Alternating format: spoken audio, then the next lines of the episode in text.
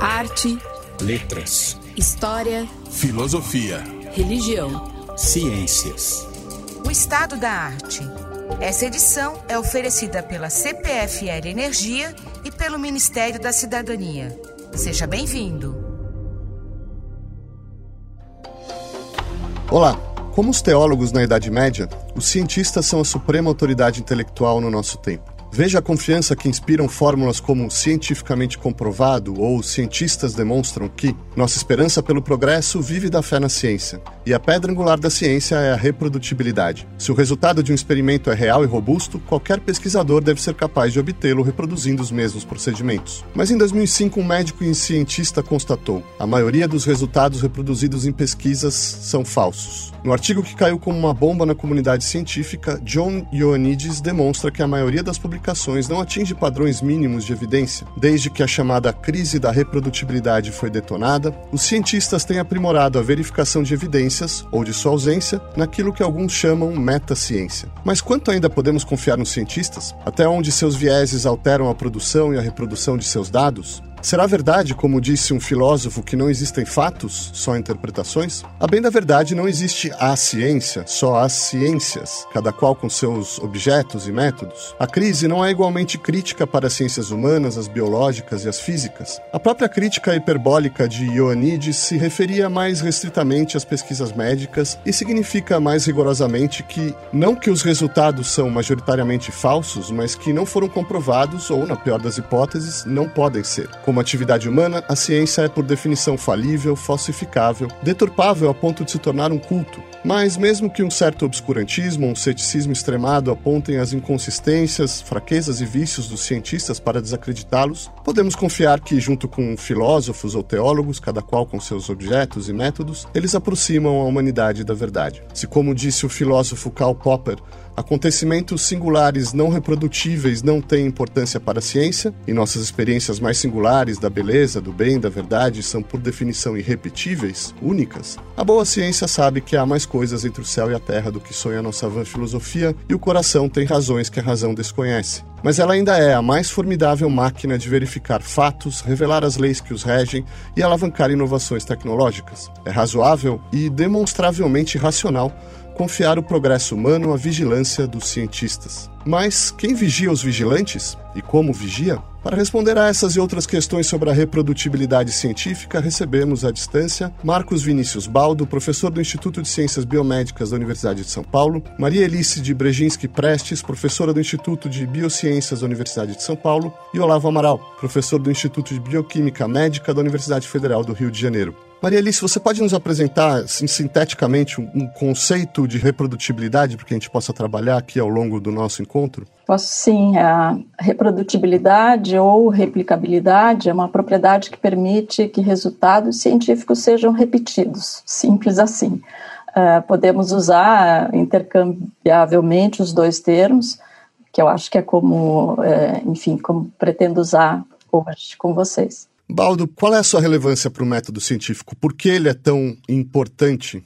Bem, o, fato de você reproduzir um resultado ou replicar um resultado é, é fundamental para que você possa ter uma generalização daquilo e cada vez mais um, vamos dizer, uma confirmação, até no, no sentido popperiano do termo, de que alguma conclusão, de que alguma inferência, ela se sustenta. Então, o experimento, o resultado, ele deve é, passar por quanto mais provas, assim, quanto mais testes da sua validade, tanto quanto mais melhor.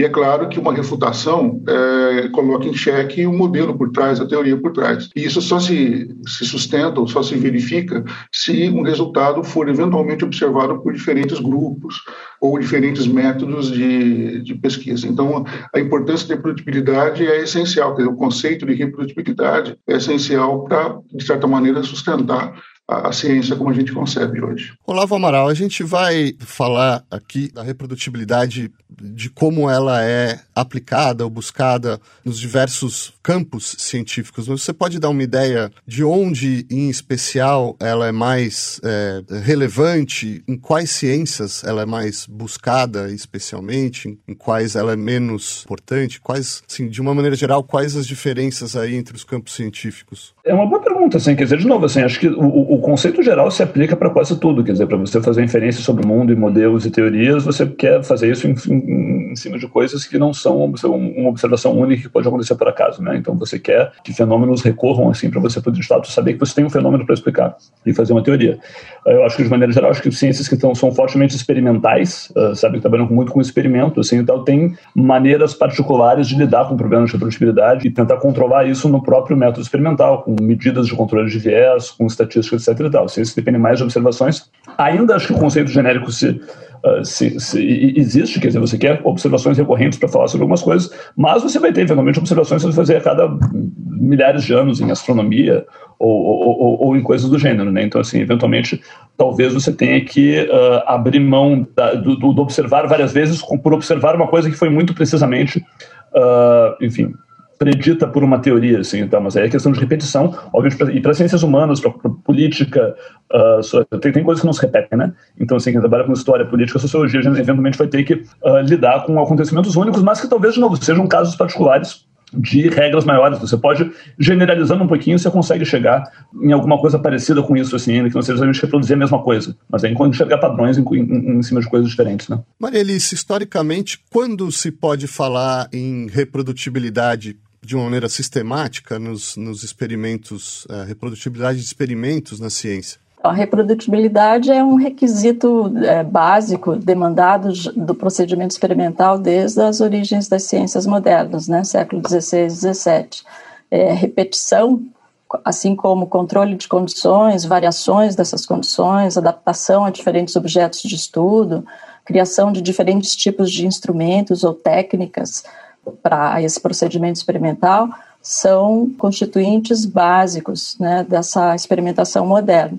Agora, o problema do historiador é que ele nunca se satisfaz né, com o momento que ele encontra a coisa situada, ele está sempre indo mais para trás. E ir mais para trás significa dizer que esses modernos, né, e eu estou falando, claro, de Galileu, de Newton, eles devem é, suas. uma teoria, até se pode dizer, de experimentação, uh, pensadores do século XIII, século XIII e XIV uh, especificamente uh, um historiador da ciência chamado uh, Alistair Crombie, nos anos 50 do século passado, publicou um livro contando né, essa perspectiva de que uma teoria do método experimental já teria sido desenhada por pesquisadores ingleses como Robert Grosseteste e o uh, Guilherme Jocan. Então, de alguma forma a gente está encontrando né, os principais parâmetros aí bem antes das próprias ciências modernas. Olavo, para a nossa história aqui e para tudo que a gente vai é, desenvolver, existe uma questão importante que é a diferença entre observação e experimento. Qual é exatamente essa diferença? Como ela é importante para a questão da verificação e da reprodutividade é, no método científico? Uh, bom, então observação, na verdade, é quando você está observando alguma coisa sem necessariamente interferir com ela. Experimento, se, se, enfim, se refere à condição particular que você está controlando algumas condições, está manipulando algumas variáveis para observar outras.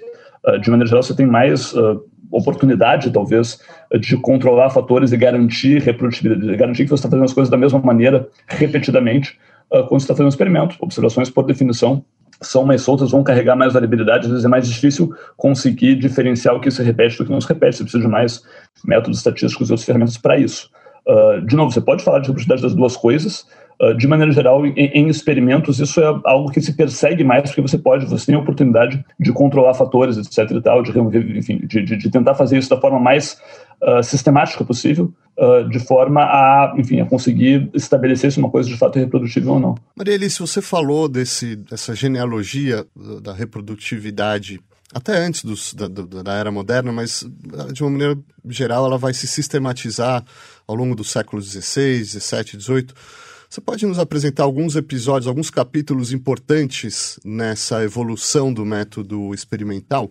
Posso falar, sim, da relação que existe justamente entre observação e experimento desde esses princípios. Nesses momentos, né, até o século XVIII, a observação e experimento são basicamente um par de irmãos que trabalham de mãos dadas. Né? A observação oferece as condições para que se crie uma expectativa ou se construa uma suposição inicial sobre um fenômeno. A, o experimento é a ação deliberada sobre esse fenômeno e a observação volta para é, levantar os resultados ocasionados por essa ação. Então, são como que duas faces de uma mesma moeda. E a gente só vai é, perceber uma distinção, inclusive hierárquica, entre os dois, na experimentação que vai se desenvolver a partir dos anos 20 uh, é, do século XIX. Uh, a partir dali, uh, a observação vai ficando como que uma atividade uh, de simples registros de dados, e o experimento é que vai ser a, grande atividade criadora, criativa, imaginativa do cientista. A ponto, né, do ponto de vista mais sociológico, a observação passa a ser uma tarefa do técnico de laboratório, o experimento é desenhado, planejado, executado pelo chefe do laboratório. Isso não existia antes. Né? É uma invenção do século XIX, essa, essa grande repartição entre os dois momentos aí que são importantes para você adquirir um conhecimento científico. Marabaldo, também nessa época começa a surgir um, uma questão importante que vai ser a diferença dos métodos experimentais, por exemplo, nas ciências físicas e nas ciências biológicas. Na química, na física, você tem objetos que são de natureza diferentes da, dos, dos seres vivos, que têm as suas singularidades, nenhum animal é exatamente igual ao outro, nenhum ecossistema é exatamente igual ao outro. Como que fica é, essa diferença né, experimental e quer dizer, até que ponto, por exemplo, os é, experimentos, né, digamos assim, das ciências biológicas são reprodutíveis ou tão reprodutíveis quanto das ciências físicas? Quais são as semelhanças e diferenças experimentais? Se puder é, mapear um pouco isso, esse cenário para a gente. Sim, é, existe uma diferença fundamental entre, por exemplo, a ciência biológica no seu, no seu todo e as ciências físicas. Uma diferença, e é claro que até histórica, não vou me arriscar aqui na história, mas você tem a formalização das ciências físicas é, séculos antes de você conseguir esse formalismo na ciência biológica. Então, por exemplo, a física hoje se beneficia de uma linguagem que é a matemática, que ainda não foi, não, não tem sido utilizada com a mesma, vamos dizer, com a mesma profundidade, a mesma, a mesma abrangência nas ciências biológicas. Isso faz com que os modelos biológicos sejam modelos vamos dizer, mais qualitativos, enquanto os físicos, modelos físicos, eles são é, muito mais quantitativos e as previsões são muito mais precisas, no sentido de poderem ser testadas com uma precisão muito grande. Na biologia, isso não é a mesma coisa. Então, de uma certa maneira, é, as ciências físicas dá mais, a, a, física dá mais a sua cara à tapa da, da verificação da, ou da refutação do que uma predição de um modelo biológico. Mas isso não implica ou não significa que você não possa utilizar o conceito de reprodutibilidade e a, e a, necessidade da reprodutibilidade nas duas, nas duas áreas. Então, embora a biologia hoje trate seus modelos são mais, quer dizer, as previsões e as verificações são mais qualitativas, embora, é claro, você precisa de números, de estatística, não há dúvida, mas a física hoje faz, certos modelos físicos fazem predição na, na sétima casa decimal, e na biologia não existe ainda esse, esse rigor, pela complexidade dos sistemas. Como você mesmo disse, você tem toda uma complexidade inerente ao mundo biológico, que no caso da física, é, paradoxalmente, parece que a física é mais complicada, mas os sistemas físicos são mais simples. Então, embora exista essa diferença, a reprodutibilidade é importante em ambas as áreas, como em outras, que não necessariamente biologia e física. Maria Alice, pensando nesse momento de amadurecimento do, do, do, método científico em diversas áreas da ciência, ao longo do século XIX, você tem uma série de aprimoramentos e teorizações. É, será que você pode ilustrar para o nosso ouvinte quais seriam alguns dos experimentos mais paradigmáticos, que é, mais é, marcaram a história da ciência e influenciaram depois o fazer científico, o fazer experimental? Então, eu posso dizer, só que eu vou te contrariar. Eu prefiro apontar os marcos da, dessa ciência experimental do vivo no século, no século XVIII. Perfeito. É, mais do que no XIX. Eu acho que, claro, todo mundo conhece Claude Bernard, do século XIX, Pasteur, são, são personagens importantes, e particularmente o Claude Bernard, porque ele discute muito sobre o método experimental. Mas é possível a gente encontrar todos os elementos que constituem o método em Bernard, o método experimental do Bernard, a gente encontra nos autores do século XVIII. Então, se você pegar um autor como Abraham Tremblay, ou uh, que é um genebrês que faz experimentos com pólipos, né, ou a hidra, né, que é o nome atual, um bichinho de um milímetro de, de, de, comprimento, ele faz loucuras experimentais com esses organismos. Isso em 1740. É, na França, Reumir faz muitos experimentos. Na Itália, Spallanzani faz muitos experimentos onde todos os elementos que estão lá na, na experimentação da ciência médica do Claude Bernard do século XIX já estão presentes nos trabalhos desses naturalistas ou desses filósofos naturais do 18. A, a, grande diferença, sim, que vai acontecer é, sem dúvida nenhuma, a matematização que vai, é, que já é uma marca da, da, experimentação moderna, mas que no século XIX vai alçar é, níveis mais sofisticados do que, naturalmente, no 18. Olavo, e é, já passando para o 20, pegando esse gancho da matematização, é, uma contribuição fundamental que vai, é, vai provocar uma mudança paradigmática para melhorar o desenho e a análise da, dos experimentos é a, o robustecimento através da, da estatística, né? a contribuição dos estatísticos para a modelagem dos experimentos. Qual, qual, qual, é exatamente essa contribuição? Como isso muda é, a, a metodologia, como isso aprimora a metodologia científica? Bom, a estatística vai entrar fundamentalmente formalizando coisas que já se fazia, quer dizer, a ideia de que as coisas têm que se repetir além do que seria esperado por acaso, digamos assim e tal, para a gente começar a acreditar nela. Se você ouvir uma música hoje aqui e tal, pegar o carro e bater o carro, a maior parte de nós não vai achar que foi a música que causou isso, assim, tá? porque foi um evento isolado. Você sempre liga o rádio, alguma música vai estar tocando quando você bater o carro. Agora, claro, se é a mesma música, você ouviu essa música duas, três vezes, bateu o carro duas, três vezes, você sabe que isso é extremamente improvável de acontecer por acaso, e você vai começar a fazer a sua teoria de que, poxa, tem alguma coisa errada com essa música aqui e tal. Espero que não aconteça, porque, não, enfim, não deveria acontecer por acaso, seria uma, uma coincidência muito, muito grande.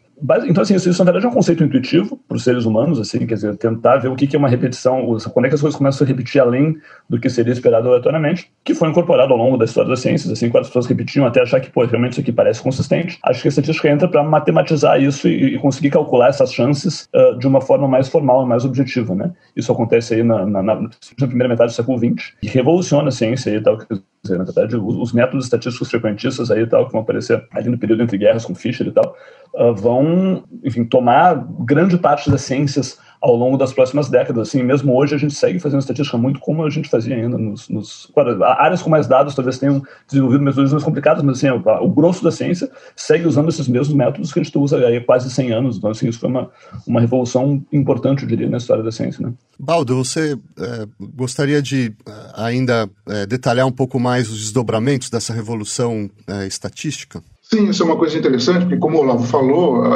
as bases estatísticas que a gente usa hoje em dia, é, principalmente na área biológica, estatística frequentista, vêm desses grandes é, é, pensadores estatísticos do século XX, Tom Pearson, Neyman, o Fischer. E a gente continua interessante porque entre eles havia discordâncias. Então, a, na origem das, das propostas da, da, análise estatística, até nos fundamentos conceituais, havia briga entre eles, brigas de verdade, assim, de coisas pessoais. E, e, hoje a gente usa uma espécie de mistura do que eles propuseram no século XX, e pior ainda, pior no sentido de que, além de ser uma, uma, uma questão ainda já controvertida na sua origem, eh, na área biológica, que eu posso falar com mais propriedade, é utilizada às vezes de maneira ainda, vamos dizer, não tão adequada, não tão, é, vamos dizer, correta nos, em vários aspectos. E, e, isso leva, já entrando até numa das causas da, da reprodutibilidade científica, particularmente na área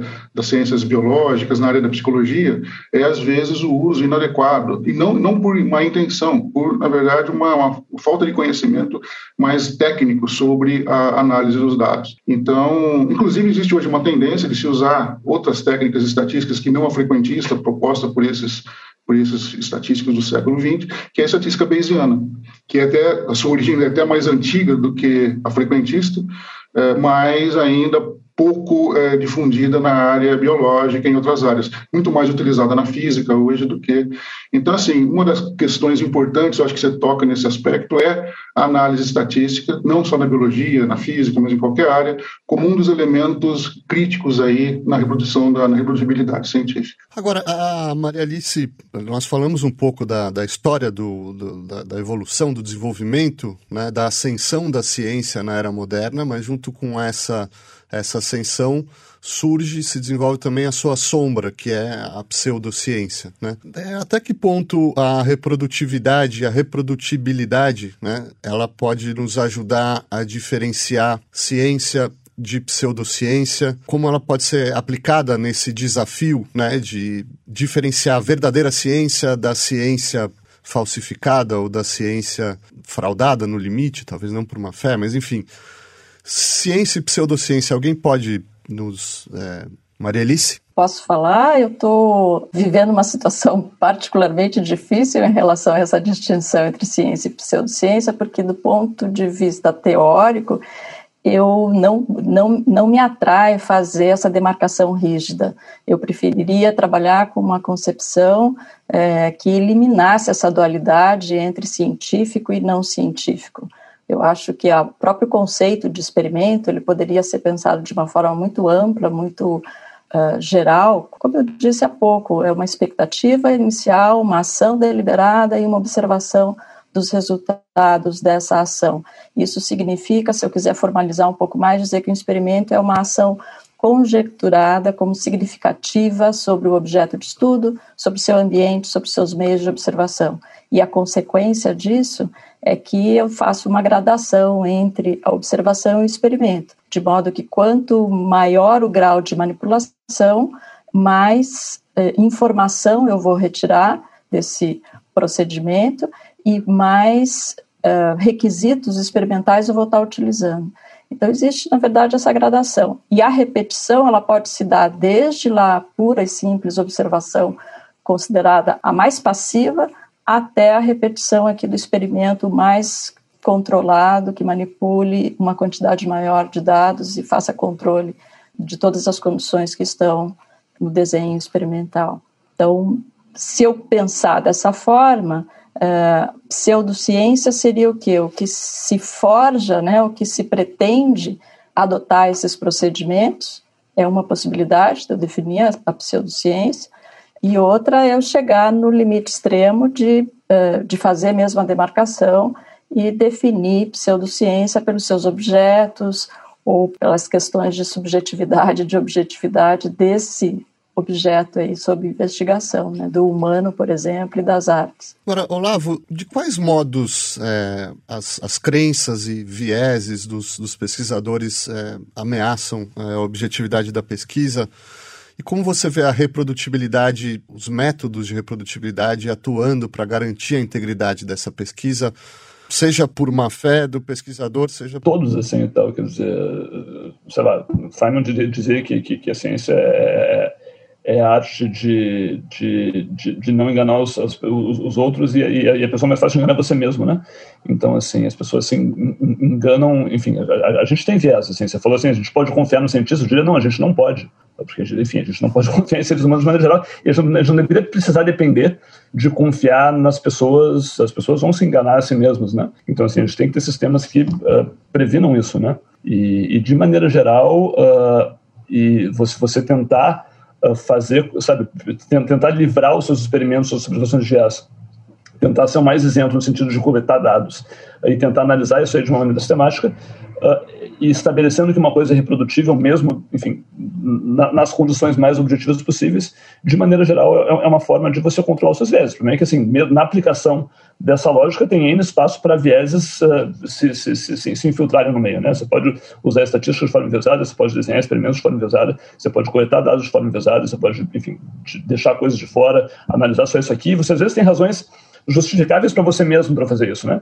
Então, assim, à medida que você tem liberdade uh, de uh, influir no método conforme você vai vendo os resultados, assim e tal, uh, você vai entrando em, em circularidades e tautologias quase, quase inevitáveis, assim e tal, que vão acabar fazer com que você confirme que você gostaria de saber, né? O que você gostaria que fosse verdade. E, e, e é fácil, cara, é fácil cair nas armadilhas, assim e tal, mesmo por baixo de um disfarce de objetividade. Então, assim, o problema desses métodos estatísticos também é que assim, eles dão uma aparência objetiva, mas nem sempre que tá, a, a maneira com que os dados são coletados realmente foi objetiva, né? E, claro, o método está assumindo que você está fazendo tudo de forma perfeita. Então, assim, frequentemente estatística é usada como um, enfim, um disfarce para esconder uma série de viés que estão ali embaixo, mas que você não consegue notar porque você não está ali quando os dados são coletados, você não tem acesso a toda a informação de como é que foi essa coleta. Acho que a gente está num, num, momento já bem, bem subsidiados, Baldo, para se perguntar, então quais exatamente são as condições para que uma pesquisa seja considerada reprodutível? Bom, acho que uma primeira coisa, e eu concordo com o Olavo, é o pesquisadoras e pesquisadores envolvidos ali em qualquer nível, desde os né, alunos de pós-graduação e até o, a grande mentora de tudo isso, né, de um projeto, é ter consciência dessas armadilhas que o, que o Olavo mencionou em relação aos vieses. Eles são inescapáveis. O viés é uma necessidade, uma característica necessária do ser humano. E quando eu falo viés, eu estou pensando em coisas não conscientes, quer dizer, aquela a motivação que existe por trás de encontrar uma resposta num, projeto de pesquisa, por exemplo. E isso leva a, a realmente armadilhas que não são por má fé ou não são a primeira coisa, então, que eu diria é ter consciência que existem essas armadilhas e tentar evitá-las da, da melhor maneira possível. E uma forma de fazer isso, talvez objetiva, é com a transparência. Então, é o indivíduo que está fazendo uma. É, hoje em dia, isso, inclusive, é, às vezes, até necessário e exigido, tudo seja, seja exposto, os dados originais, os dados brutos, os métodos de análise, o programa de computador que foi utilizado para fazer aquilo. Então, isso permite até que outros possam julgar se houve vieses naquele caso. Então, aqui começa por aí e, uh, dentro de todas as várias possibilidades que a gente poderia fazer ou pensar para garantir ou, ou, ou pelo menos aumentar possibilidade, a probabilidade da reprodutibilidade, é começar pensando nos problemas inerentes ao planejamento experimental. Acho que tudo começa, é, pelo menos na minha visão, na hora que você tem uma pergunta e você vai delinear o método para abordar aquela questão. Hoje em dia, isso até certo ponto eu vejo como sendo negligenciado, em vários sentidos, e eu acho que por aí seria o, não é tudo, não a resposta seria mais longa, mas eu acho que tudo começa com a consciência dos vieses de um planejamento experimental muito bem feito.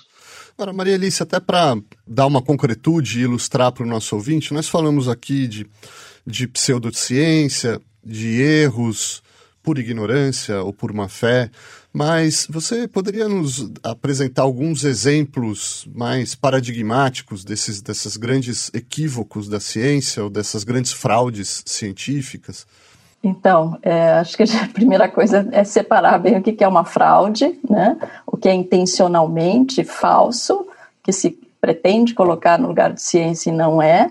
E a gente tem, que é um exemplo disso, no, na minha perspectiva, é, por exemplo, você defender que criacionismo é uma teoria científica. É, como que se faz isso? Mudando o nome do criacionismo, chamando de design inteligente e carimbando essa, essa para mim é uma doutrina, é, com é, acepções que são é, caracteristicamente científicas. Então, isso para mim é, é um falseamento de um conhecimento que é, sem dúvida nenhuma, de origem religiosa, teológica e que se faz passar por conhecimento científico. Então, isso é um, é um tipo de pseudociência que a gente enfrenta. Agora, existe também aquelas franjas, né? Se a gente pensar no modo como o próprio Popper né, criticava, ou criticou a psicanálise, como ele criticou o, a teoria evolutiva, considerando que ambas, é, tanto a psicanálise quanto a teoria evolutiva, não tinha como ser é, falseada, a gente estaria também, se quisesse usar um, o rigor do falso, da falsibilidade, estaria dizendo que teoria evolucionista não é uma teoria científica. O que exatamente o Popper entende por falseabilidade? Porque é um termo técnico, só para a gente explicar para o nosso ouvinte. Então, é colocar em teste, é, não para. É, é, é o teste que não, não pretende oferecer evidência favorável, mas é um teste que é planejado, né, como o Olavo mencionou há pouco, é um planejamento de um experimento para identificar que aquele fenômeno não ocorre que falseia a afirmação científica que estava por detrás, na, na suposição inicial. Então, é como se os cientistas estivessem muito mais é, buscando esses, essas falhas do que as confirmações. Né? Metodologicamente, o cientista não comprova, mas encontra é, aquilo que ele propõe tem que ser submetido à prova do falseamento. Eu mencionei na, na introdução o que se convencionou chamar de crise da reprodutibilidade a partir de meados da primeira década do século XXI. Alguém poderia nos introduzir para o que acontece, qual é exatamente o incidente, como se desencadeia essa crise? Olavo? Bom, assim, primeiro assim, eu, eu não sei se eu concordo com a narrativa de crise, assim, eu acho que o, o problema tem, tem ficado mais em evidência ao longo da última metade do século XXI, se isso aconteceu agora ou se isso existe há várias décadas, ou se isso está piorando ou não eu acho que são coisas que a gente não tem muito, muito substrato para responder. Na verdade, assim, a gente tem pouca evidência, assim, eu diria muito pouca evidência sobre até que ponto, sei lá, o que está publicado na literatura científica de fato é reprodutível uh, de maneira geral, assim, tá?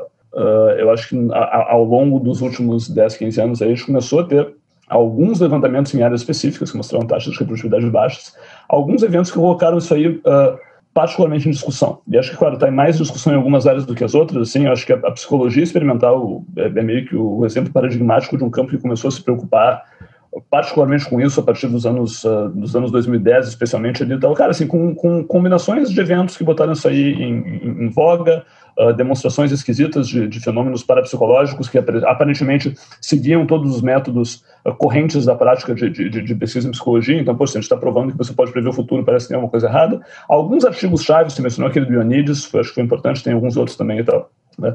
mostrando que da maneira com que se usa estatística corriqueiramente ah, você esperaria que muita coisa não reprodutível acabasse sendo publicada. Ah, são modelos matemáticos, não é, não é, não é uma demonstração experimental. E alguns levantamentos de ainda de pequena escala, mas em algumas áreas específicas da ciência, mostrando que, poxa, olha só, a gente tentou reproduzir uh, esses, uh, enfim, esse conjunto de artigos, esse conjunto de achados que estão publicados aqui e tal, e a gente consegue reproduzir só uma maioria deles se a gente tenta seguir exatamente o que está no artigo. Então, assim, a gente tem essas demonstrações experimentais em algumas poucas áreas da ciência, a gente não tem muitos números, eles são de maneira geral recentes e eles mostram dados preocupantes. Assim, dependendo da área, você tem de fato assim, a maior parte das coisas você não consegue reproduzir. E a gente pode entrar em N razões de por que isso acontece. São razões porque de fato o achado original é falso, ou ele está errado, ou ele é, só, ele é só um acaso, ou na verdade ele está certo, mas ele só funciona em condições específicas. Você tem N uh, possibilidades de interpretar isso. Assim, mas a gente tem se dado conta de que uma parte grande da literatura é, não é reprodutível e claro que isso é um problema. Né? Agora, se isso é um problema recente, que começou agora, ou se está tá piorando agora, ou se isso é uma coisa que nos acompanha há muito tempo, a gente não está muito preocupado com isso, acho que é, que é uma questão em aberto ainda. Né?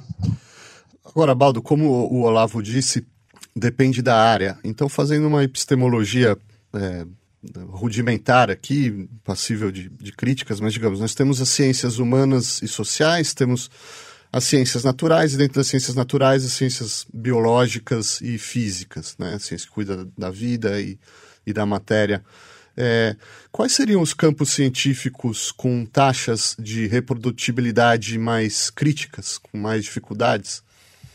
Bom, é, pegando carona no que o Olavo falou, acho que eu concordo também, quer dizer, embora a gente viva hoje um problema de reprodutibilidade, dizer que agora é uma crise, é difícil saber, quer dizer, isso aqui é uma questão de isso está acontecendo agora ou agora nós estamos tomando consciência e nos preocupando com esse problema.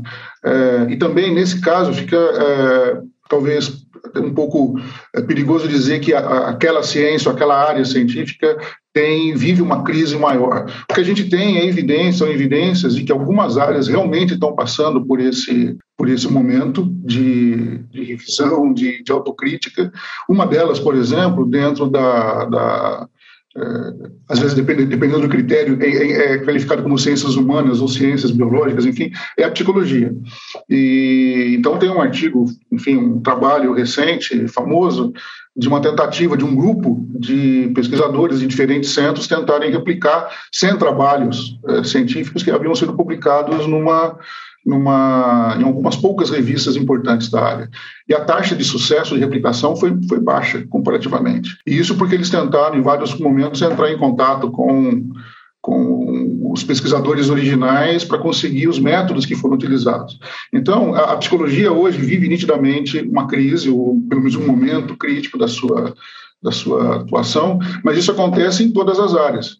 Então, existem também é, pesquisas mostrando que a quantidade de é, artigos e publicações é, referindo o termo reprodutibilidade de alguma forma cresceu muito em todas as áreas científicas.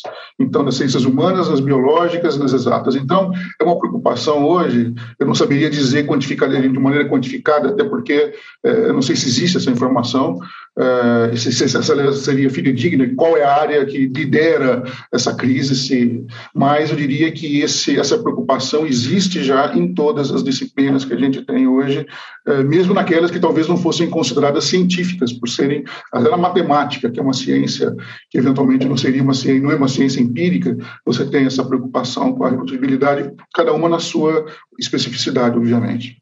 Agora, então temos aí um, um, um diagnóstico, vejamos um pouco qual seria a terapêutica e o prognóstico para esses problemas. É, o, o que é metaciência e como ela atua para garantir a integridade das pesquisas científicas? Alguém pode abordar essa questão? Olavo? É, bom, por, por, definição da palavra metaciência, ciência que estuda a ciência, né? E isso obviamente não é novo, né? Se você quiser ter uma concepção ampla do termo, assim, tal, história da ciência, sociologia da ciência, filosofia da ciência, são formas de metaciência, assim. Então, dito isso, o termo metaciência ou metapesquisa vem sendo usado mais recentemente e acho que vem está tá, tá associado a, a, a, talvez uma vertente da ciência sobre ciência que uh, se preocupa uh, em, melhorar a própria ciência e em tornar a ciência mais eficiente, em tornar a ciência mais verificável, reprodutível, transparente, etc. Acho que assim uh, o, te, o, termo entrou em voga nos últimos 5, 10 anos assim e tal, e acho que tem muito a ver, ele, ele tem muito a ver com essa percepção de uma crise de reprodutibilidade e tal, e a ideia de que a gente tem que entender isso melhor e estudar isso e propor soluções e testar soluções e que o processo científico é passível de melhora se a gente estudar ele e, e, e, e sistematicamente testar uh, alternativas uh, a ele em termos de, de diferentes formas de uh, usar estatística, de publicar resultados, de disponibilizar dados, de incentivar cientistas, de providenciar recompensas, de, de, financiar a ciência, tudo isso é passível de estudo assim e tal. E acho que a gente tem um, um, um, um um histórico ruim de, de, de, de, estudar as práticas da própria ciência, né? Quer dizer, como é, enfim, as maneiras que a gente distribui dinheiro para cientistas, a, a, forma de controle de qualidade que a gente usa, a revisão por pares, etc. e tal, são coisas extremamente pouco testadas e que a gente testou muito pouco alternativas para ver se não tem coisa que funciona melhor. Quer dizer, apesar da gente se orgulhar de ser muito empírico, em termos do processo científico, ele segue normas relativamente rígidas uh, e, e, historicamente determinadas que, que, que, a gente parou pouco para testar se pô, não haveriam alternativas melhores, né? E acho que a ideia atual do tal de movimento de metaciência é muito assim, poxa, será que a gente não tem como criar um, enfim, entender melhor o processo científico, mas para gerar um processo científico que funcione melhor e que, enfim, nos dê dados mais reprodutíveis, mais transparentes, mais verificáveis, mais acessíveis mais úteis uh, em, em última análise, né? Baldo, quais são os instrumentos que essa eu digo metaciência, mas poderiam ser outras outras denominações, mas quais são os instrumentos que estão se, sendo utilizados para, de novo, como disse o Olavo, garantir a qualidade desses dados, para garantir que eles sejam mais transparentes, mais verificáveis, mais sólidos? Né? Bem, aí são várias as, as vertentes e que a gente vê uh, já acontecendo hoje uh, em vários níveis, inclusive dentro dos laboratórios, ou, por exemplo, nas, nos jornais que publicam esses, esses trabalhos, uma, uma preocupação cada vez maior com vários aspectos. Por exemplo, a transparência, é, como eu já disse, de você é, mostrar como é, de onde vêm essas informações, os dados colhidos e, enfim, os métodos de análise. Uma outra coisa é uma, uma exigência maior, acho que um rigor maior em relação a aspectos metodológicos que são negligenciados e podem levar a problemas sérios lá na frente. Por exemplo, a, a randomização.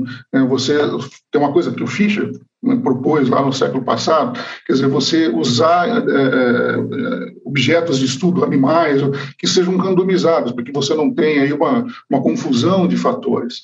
É, o duplo cego, essa coisa, por exemplo, de você, de um pesquisador não ser o mesmo que planejou o experimento e está lá fazendo análise, porque ele vai ter vieses.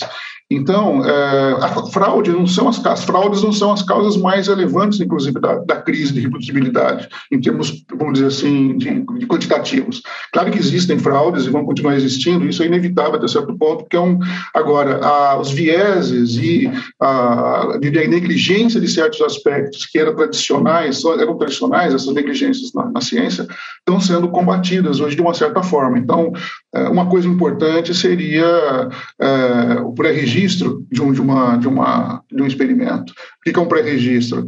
É o pesquisador dizer para um, existem várias plataformas para isso, mas, por exemplo, deixar claro o que, que ele pretende fazer com o experimento. E, e, e, ele tem que seguir aquela norma, isso vai ser verificado passo a passo depois. Então, Hoje existem várias medidas, várias iniciativas é, por vários, é, vamos dizer, organismos que estão tentando cobrir essa, os aspectos defici deficientes que podem levar a, a, a, baixa reprodutibilidade, desde o planejamento experimental de um projeto até a sua redação de um, de um artigo científico que está, de certa maneira, reportando aqueles dados. Então, ao longo de todo esse processo, é bom, é bom destacar, ao longo de todo o processo, desde a concepção de um, de um, de um projeto até a sua, a sua inscrição no jornal, você tem problemas que vão comprometer a reprodutibilidade, pode, podem existir problemas aí e, portanto, podem existir soluções que já estão sendo propostas. Maria Alice, eu, eu gostaria de voltar para a questão da reprodutibilidade nas, nas ciências humanas, porque o objeto das ciências humanas é mais é, complexo, né? não muitas vezes não repetível. Por exemplo, a sociologia vai estudar as, as sociedades, mas cada sociedade tem as suas diferenças, distinções. A história, a historiografia, que é um tema caro a você em especial, quer dizer, do, por, por definição, os objetos da história são, são fenômenos únicos e repetíveis, né? Então, como que, até que ponto a reprodutibilidade eh, se aplica às ciências humanas?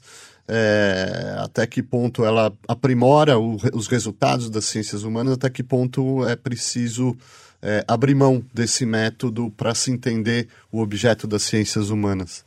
É difícil falar é, genericamente das ciências humanas, porque depende essa essa condição de reprodução depende muito do, da, do tipo de estudo que você está fazendo.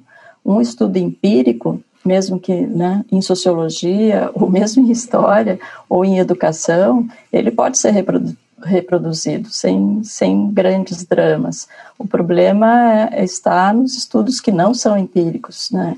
Que dizem respeito a questões humanas e não são empíricos. Mas, por exemplo, vejamos, vejamos um caso de um estudo empírico e de um estudo não, não empírico, para ilustrar. Então, é, vamos pensar em termos de educação em ciência, tá?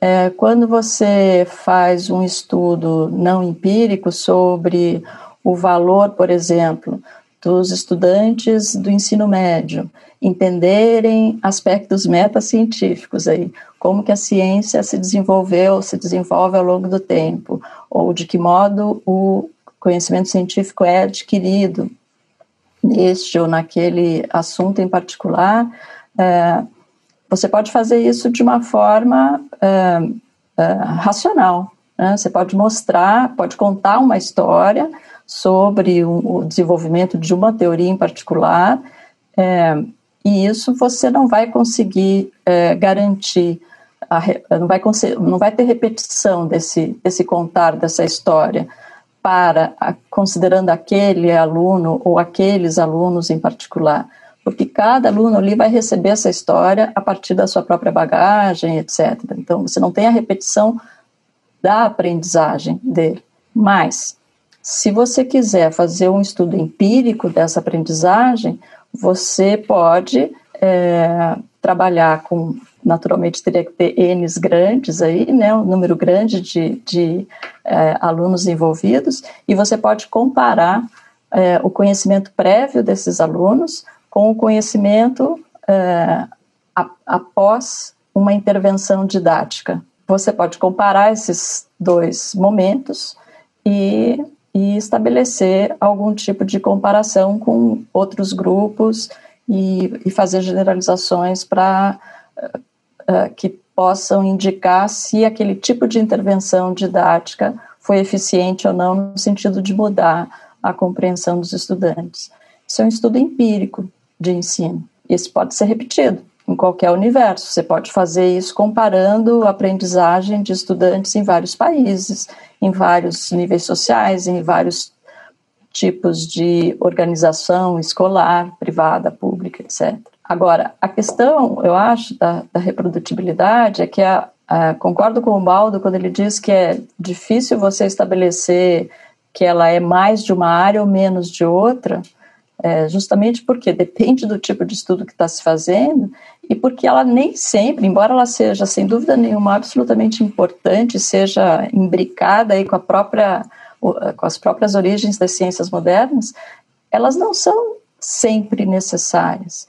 Elas não são sempre o melhor guia para realizar uma pesquisa. Você não depende só delas. Acho que o receio é, dessas constatações que, que tanto o, o, Olavo mencionou aí, né, de publicações recentes que têm mostrado essas lacunas e que a, e a, a reprodutibilidade que se pensava existir na verdade não é bem assim, isso tudo é verdade, isso tudo é importante de ser reconhecido, é preciso que se ataque o problema, mas é preciso não confundir que o fato de algo não ser reproduzível é, signifique uma má ciência.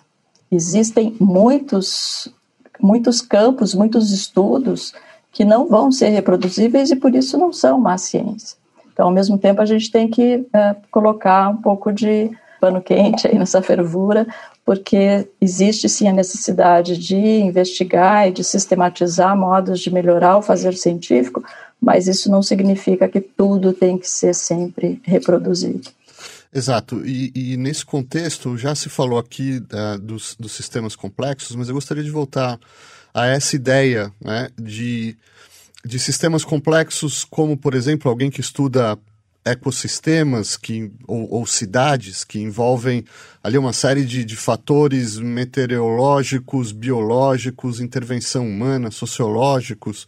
Alguém pode falar um pouco do o que são, resumidamente, esses sistemas complexos e quais as dificuldades de reproduzir experimentos, até que ponto a reprodutibilidade garante né, o, o, avançar científico e até que ponto, como a Maria Elice disse, talvez em algum momento tenha que é, do, do, do, método do fazer científico tenha que abrir mão disso e buscar outras formas né, de pesquisa, de investigação. Baldo? Talvez eu possa dar um, a minha visão, ou pelo menos o, até onde vai meu conhecimento a respeito. É, sistema complexo é um termo, inclusive, usado já há bastante tempo. Talvez a, a origem, é uma das suas origens principais são as ciências físicas, inclusive. Mas, por exemplo, é, até indo para a minha área, um sistema complexo que é estudado de maneira é, é, científica, no sentido de ser é, empírica, de, ser, de ter intervenções e, portanto, de estar aberta à reprodutibilidade, é o cérebro humano. Talvez, quantas vezes a gente já ouviu isso? O cérebro humano é o objeto mais complexo da qual, do qual se tem conhecimento. É, é, claro que na física existem sistemas complexos. Estudar, por exemplo, uma galáxia, estudar um buraco negro, é, mas curiosamente a física consegue, por conta da sua linguagem matemática, fazer modelos, mesmo de sistemas complexos, que acabam tendo um tratamento é, capaz de gerar predições, como eu disse antes, muito específicas, muito precisas. E isso, obviamente, abre caminho para aquilo que a, a comentou anteriormente, para uma refutação ou para ser refutado, às vezes por conta de diferenças mínimas, ou ser verificado. Já nos sistemas complexos, como você deu um exemplo, estudar, por exemplo, uma metrópole e a sua dinâmica, a sociologia é um sistema complexo. Quer dizer, estudar interações sociais de indivíduos numa sociedade, existem modelos, inclusive, para isso, faz desse sistema, é um sistema complexo, mas que, é, claro, permite algum tipo de, de modelagem e de previsão. Mas quanto maior, quanto mais complexo é um sistema, mais fatores estão envolvidos, maior ou mais complicado é o modelo para descrever aquilo. E, portanto, eventualmente, como a Marilis falou, você esperar que aquelas conclusões possam ser é, reprodutíveis de maneira absolutamente determinada, ah, eu acho que, eventualmente, tem que se olhar para outros aspectos é, que não exatamente a replicação de um resultado, mas, eventualmente, o seu significado, a inferência que aquilo faz, aquilo que alguns autores chamam de é, é reprodutibilidade inferencial. Quer dizer, eventualmente, conseguir chegar nas mesmas conclusões conclusões a partir de outros dados, outras informações e outros tipos de análise. Nós temos aí alguns minutos finais para fazer uma rodada, é, uma rodada conclusiva aí. E eu gostaria de, se cada um de vocês puder, é, ou talvez destacar a importância da reprodutibilidade para a história do saber humano, ou então é, avaliar aí quais são os desafios e, e perspectivas para o futuro do método científico, o que esperar aí é, nos próximos anos, nas próximas décadas. Um, enfim, aí vocês, ou, ou outro tema que vocês quiserem tratar, mas se a gente puder fazer aí uh, ah, para cada um de vocês uh, considerações finais sobre o nosso tema de hoje. Olavo? Uh, bom, eu sou melhor com perspectivas do que com história, então acho que eu vou falar dos desafios e perspectivas. assim. Uh, eu não acho que o método científico no CERN tenha que mudar tanto assim, então eu acho que eu, eu, enxergo isso fundamentalmente como uma questão de implementação do método. Eu acho que o que a gente tem como pesquisa uh, acadêmica hoje em dia frequentemente um simula, é, é um simulacro do que seria o método científico de verdade. Assim. Então acho que a questão é implementar Uh, coisa que a gente já sabe há décadas ou séculos de maneira mais eficiente assim e tal, e a gente tem e, e, e, e, ver qual é a maneira mais eficiente assim e tal. Eu poderia listar alguns pontos assim, que a primeira coisa você tem que alinhar incentivos a cientistas uh, a uh, rigor científico, acho que isso não acontece hoje em dia, quer dizer, você tem muito incentivo para produzir muitos achados e achados de impacto e coisas novas, e o jeito mais fácil de você encontrar coisas sensacionais é ser pouco rigoroso e acreditar em, em, em coisas que não são verdade, né? Então, assim, acho que a gente tem que alinhar os incentivos de distribuição de empregos, de verbas de pesquisa, eh, de prêmios, etc. e tal, a, a, ciência mais rigorosa, acho que a gente não faz isso. Eu acho que a gente tem que reinventar controle de qualidade, quer dizer, a ideia de que revisão por pares, duas ou três pessoas lendo um PDF aqui, que é um relato extremamente uh, sintético, enviesado uh, e, e, resumido do que de, de fato aconteceu uh, no, no, laboratório ou, ou, ou, no campo de pesquisa, assim e tal vai de certa, de certa forma funcionar como controle de qualidade, para mim é, é, é completamente estapafúrdia, quer dizer, acho que quase todas as áreas uh, de, do empreendimento humano, indústria, aviação, construção civil, etc., tem uh, formas de controle de qualidade muito mais sistemáticas rigorosas que funcionam melhor do que a gente tem na pesquisa acadêmica, em que, sei lá, o que você faz antes de publicar seu artigo aqui está praticamente uma caixa preta.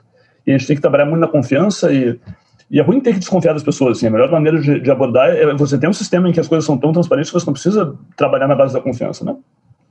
E acho que reformar a forma que a gente publica ciência também, né? A gente publica uh, texto, PDFs, sabe? A gente é muito. E, com gráficos de barras que são, sei lá, que você, se você tiver que extrair e sintetizar conhecimento a, a, partir da literatura, isso é uma tarefa extremamente artesanal, uh, que não precisaria, sabe? A gente, a gente, tem poder hoje em dia de, de análise computacional, etc., para, se a gente conseguisse coletar dados de forma mais sistemática e mais colaborativa, uh, e, e, e, disponibilizar esses dados de forma sistemática, assim você tem um poder extremamente grande de verificar se coisas são reprodutíveis ou não ao longo do tempo. A gente tem que se organizar para isso. Eu acho que a gente está muito fragmentado em termos de pessoas gerando conhecimento individualmente, a portas fechadas e publicando isso uh, como narrativas. E eu acho que assim, tem formas mais eficientes de você usar a grande massa crítica de, de, de pesquisadores que a gente tem de, de, de uma forma mais eficiente para gerar conhecimento robusto. Né? Exato. Aliás, posso aproveitar para não, não deixar passar uma, uma questão que, que me escapou aqui, mas que me parece muito importante, Olavo, que é você citou a tecnologia computacional, né? É, o quanto ela ajudou e, e o que esperar de, dessa tecnologia da inteligência artificial, talvez computação quântica, o quanto isso pode é, nos ajudar a aprimorar as nossas ciências? Uh, eu, eu, acho que pode ajudar muito, assim, mas não assim, acho que uh, inteligência artificial e machine learning, etc., funciona, é, é, é, tão boa quanto os dados que você tem para alimentar o sistema, né?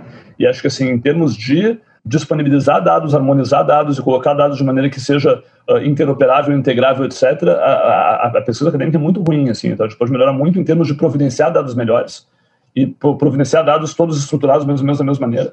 E acho que à medida que você melhora os seus dados, a possibilidade de que a tecnologia possa ajudar você a chegar a conclusões uh, aumenta muito, assim, então. E, de novo, acho que a gente é ruim em coletar dados de forma padronizada e acho que a gente tem como usar muito melhor as tecnologias se a gente reformar a forma com que a gente coleta e, e, e disponibiliza dados para elas, né? Perfeito. Maria Elice, voltando aí às nossas uh, considerações finais, sobre o passado ou o presente ou o futuro da reprodutibilidade do método científico? Eu acho que o maior desafio é a gente repensar os conceitos mesmo, repensar o que, que é isso que eu estou chamando de método científico, se é que existe mesmo um método científico, se há condições da gente definir essa, essa coisa que unifica tantos empreendimentos distintos quanto né, astronomia e sociologia e educação e, e história.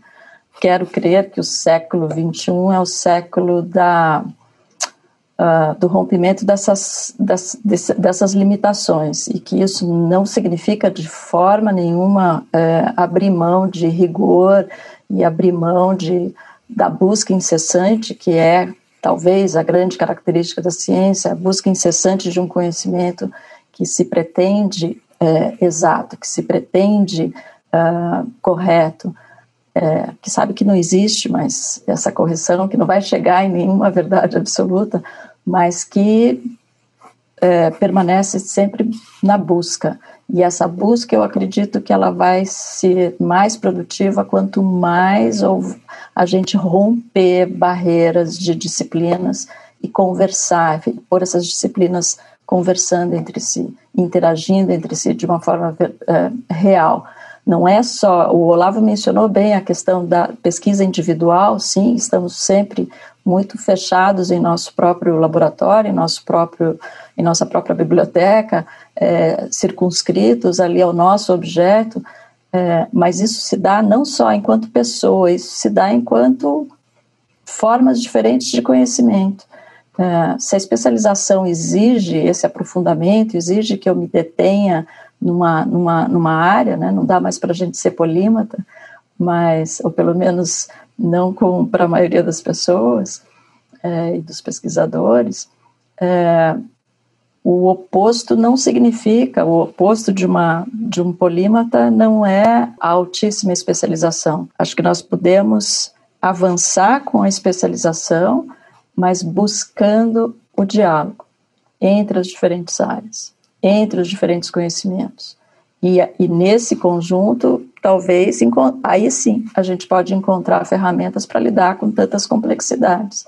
Agora, eu achar que eu vou interpretar a sociedade só com ferramentas das ciências sociais, ou que eu vou interpretar o ambiente ou uh, o aquecimento global só com ferramentas das ciências biológicas, para mim é o grande erro, né? é o grande, uh, a grande lacuna que a ciência do 19 e do 20 deixaram aí para o 21 resolver. Baldo?